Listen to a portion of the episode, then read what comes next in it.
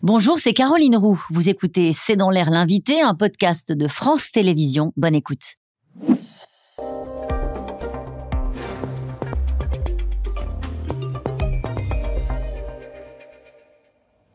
Bonsoir à toutes et à tous. Bienvenue dans C'est dans l'air. Mon invité ce soir est Étienne Vignat. Bonsoir. Bonsoir. Euh, Vous êtes chercheur associé au Centre de recherche internationale de Sciences Po. Vous êtes enseignant en éthique de la guerre et vous venez de publier, c'était le 8 février, La rançon, la terreur, gouverner le marché des otages aux presses universitaires de France. Naturellement, aujourd'hui, l'actualité des otages, c'est une bonne nouvelle. C'est la libération d'Olivier Dubois. Il était le dernier otage français euh, retenu au Sahel. Il a été libéré après 23 mois de détention. Euh, sa libération est survenue en même temps que celle d'un autre otage américain. On va en parler ce soir. C'est une histoire qui se termine bien. Ça a pris du temps. C'est pas toujours le cas. C'est souvent le cas au Sahel en tout cas. Donc il faut Ouais. se réjouir de cette libération. Il faut évidemment penser à Olivier Dubois et à ses proches. Euh, je dis c'est pas c'est souvent le cas au Sahel puisqu'on se souvient de Sophie Pétronin qui avait été détenue pendant 4 ans. On peut aussi penser à C'est l'humanité. souvent le cas que ça dure longtemps. C'est-à-dire que ça a 23 mois de détention. C'était plus hein, pour les, les précédents. Oui, on peut penser à l'humanitaire américain qui a été libéré avec Olivier Dubois et qui a été détenu pendant 6 ans. Et on voit ces images là derrière vous, euh, ces images euh, du président de la République qui est à Villacoublay, qui va euh, accueillir Olivier Dubois, qui retrouve sa famille. Ces images-là, au fond, on s'y habitué. Euh, C'est normal qu'un président vienne accueillir un otage qui vient d'être libéré. En vérité, c'est un rituel qui est très français. Les pays comme le Royaume-Uni, les États-Unis ou même l'Espagne ou l'Italie ne nous ont pas habitués à ça.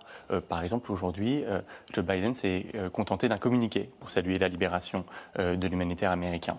Ce rituel très français, il nous donne évidemment des images qui sont des images très émouvantes, des images très belles, et en même temps, il interroge aussi, car il donne l'impression qu'en prenant un otage, on prend en otage aussi l'État français. Euh, le président Macron ne s'est pas exprimé. Je pense que c'est une bonne chose. Je pense qu'il faut garder aussi euh, une forme de discrétion, à la fois au moment des négociations et au moment du euh, retour. Pourquoi ça fait augmenter la valeur des otages? C'est-à-dire qu'évidemment, euh, quand les ravisseurs ont conscience qu'une affaire d'otage mobilise jusqu'au président de la République, ça donne une valeur euh, très particulière aux, otages. Alors la fin de la captivité euh, euh, intervient quelques jours après la visite à Niamey du secrétaire d'État euh, Anthony Blinken. Euh, ce sont les Américains qui nous ont aidés à- à libérer notre otage français.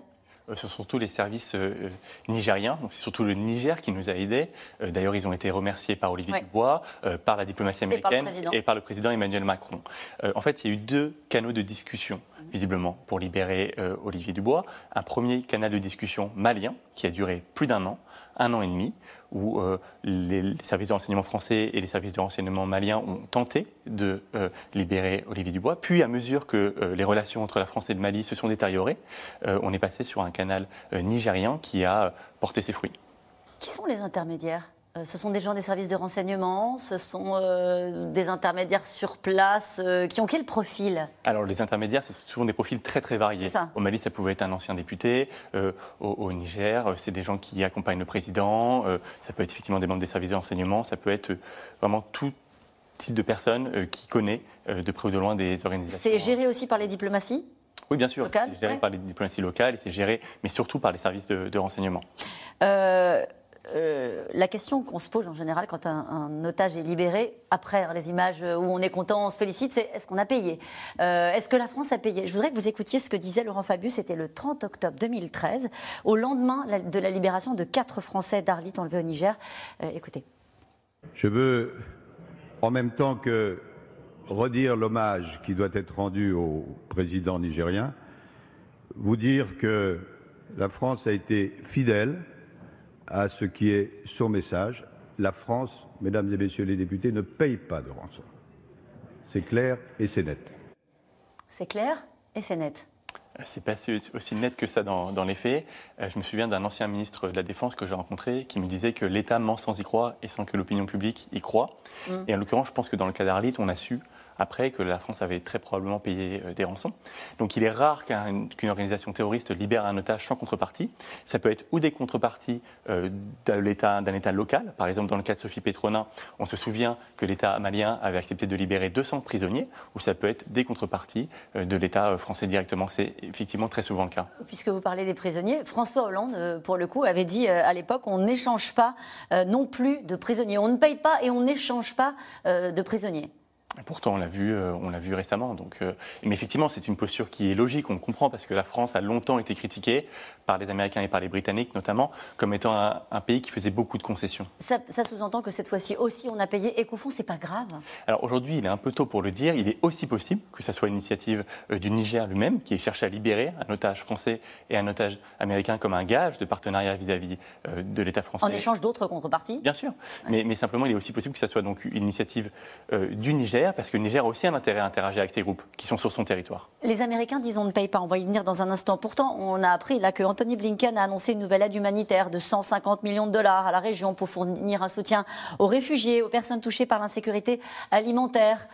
On ne paye pas, mais on trouve un moyen de se rendre agréable dans la région. En tout cas, ce qui est sûr, c'est que les libérations d'otages interviennent généralement dans des euh, discussions diplomatiques de beaucoup plus grande ampleur. Et ici, c'est peut-être le cas. Euh, ce qui est aussi certain, c'est qu'il y a aussi un écart entre ce que les Américains disent et ce que les Américains font. Et les Américains contournent régulièrement cette, euh, cette fermeté affichée. Vous le dites hein, dans le livre, il y a des stratégies très assumées de la part des États, notamment les Britanniques et les Américains disent de toute façon, on ne payera pas. Oui, ce qui est le cas dans la très grande partie des cas, avec des exceptions au cas par cas. Mais les Américains et les Britanniques ont effectivement une tradition de fermeté qui remonte aux années 70, aux années 80, et qui conduit régulièrement à la mort de leurs otages en, en Et c'est assumé collectivement par l'opinion publique? Alors, il y a parfois des critiques. On se souvient en 2014, lors de l'exécution du euh, journaliste James Foley, que la famille de l'otage, notamment, donc la famille de James Foley, avait très vertement critiqué Barack Obama, qui avait, qui avait ensuite euh, cherché à infléchir sa, politique. Néanmoins, c'est plutôt une politique qui est acceptée euh, dans l'opinion publique. Est-ce qu'il y a des, pays qui assument de dire oui, on paye et, et c'est le prix de la vie humaine de, de nos ressortissants, on paye et c'est la règle? Un pays qui est connu pour amener euh, tout le temps ses otages, c'est notamment l'Espagne, qui, a, une politique qui est connue pour être, pour être euh, plus flexible. De manière générale, en fait, les pays euh, d'Europe continentale, donc la France, l'Allemagne, l'Italie euh, et l'Espagne, sont plutôt connus pour être enclins à négocier. C'est un sujet qui se gère dans le bureau du président. Ah oui, les affaires d'otages, c'est un sujet qui remonte au plus haut, qui se gère euh, effectivement dans le bureau du président, en circuit très court avec le Premier ministre, le ministre des Affaires étrangères, le ministre de la Défense et le directeur de la DGSE, les services euh, de renseignement extérieur. Sans être trop cynique, est-ce qu'il y a une cote des otages euh, pour les preneurs d'otages, pour les ravisseurs? Ah oui, bien sûr, il y a même ce que j'appelle un marché des otages, c'est-à-dire que vous avez des ravisseurs qui prennent des otages, qui cherchent à organiser la revente selon des règles et des normes. Donc un otage vaudra une somme différente si, selon sa nationalité, selon son statut, selon son âge. Un, et selon otage américain vaut plus cher qu'un otage. Euh, je sais pas. Ah, par exemple, qu'un otage thaïlandais récemment euh, au Sahel, un otage thaïlandais était rançonné pour beaucoup moins d'argent. Ça dépend aussi des groupes. Euh, les, les, guérillas de Colombie, par exemple, négocient moins cher que ACMI. Qu'est-ce qui change dans la négociation lorsque des otages sont détenus euh, par des, groupes, des groupuscules terroristes euh, ou lorsqu'ils sont détenus par des États? Je pense naturellement euh, aux autres otages français, parce qu'il y en a encore d'autres otages français en ce moment qui sont retenus en Iran. Ils sont accusés d'espionnage de la part des Iraniens. Dans un cas comme celui-ci, est-ce que c'est plus compliqué de négocier? Bah, ce qui est déjà très difficile, c'est que ce sont des prises d'otages qui ne disent pas leur nom. C'est-à-dire que ce sont des gens, qui ont, sept Français, qui ont été arrêtés, qui ont été inculpés pour des prétextes plutôt fallacieux, euh, atteinte à la sûreté de l'État, espionnage. Ils sont jugés et même quand ils sont innocentés, c'était le cas de Benjamin Brière récemment, ils sont maintenus en détention. Donc il est très difficile de négocier quand en fait les demandes euh, ne sont pas affichées.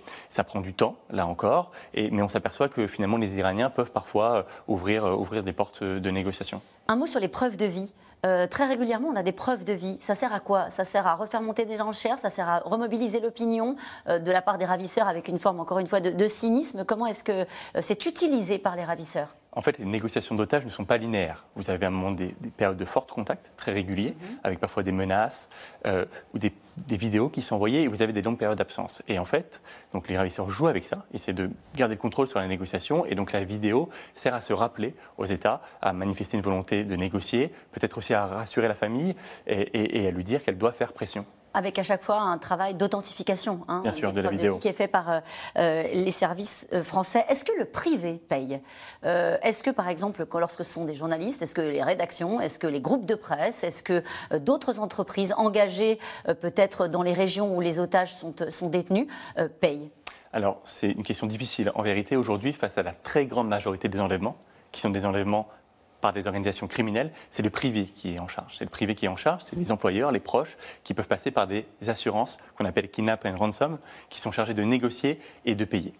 Face aux organisations terroristes, les acteurs privés sont interdits de payer et donc nous avons des États. Et ce qui est un problème d'ailleurs, puisque ça permet aux organisations de demander plus d'argent et plus que de l'argent. On y revient, des libérations de prisonniers, une amnistie, euh, un laissez-passer, beaucoup de choses.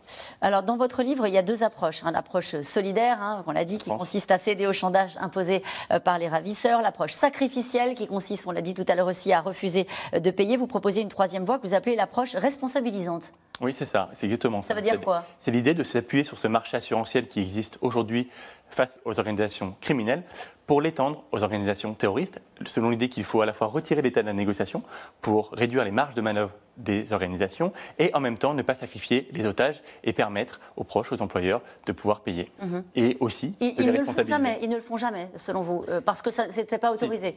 C'est comme, comme, sur l'histoire de payer ou de ne pas payer. En fait, ils le font, mais on ne le dit pas, c'est ça? Exactement. Le problème, c'est qu'aujourd'hui, il y a un manque de visibilité. C'est-à-dire que, à la fois pour les gens qui voyagent, pour leurs proches, pour les employeurs, ils ne sont pas toujours autorisés, donc ils essaient de contourner les États, et ce qui complique là encore la négociation.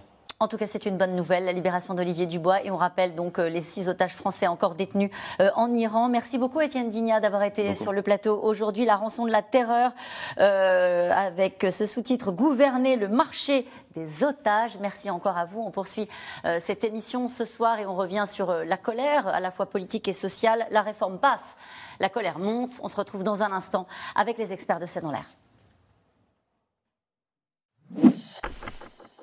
Merci d'avoir écouté C'est dans l'air. Comme vous le savez, vous pouvez désormais écouter l'intégrale, mais aussi l'invité ou vos questions à nos experts. Tous ces podcasts sont disponibles gratuitement sur toutes les plateformes de streaming audio. Et pour le replay vidéo, c'est sur France.tv, bien évidemment. À bientôt.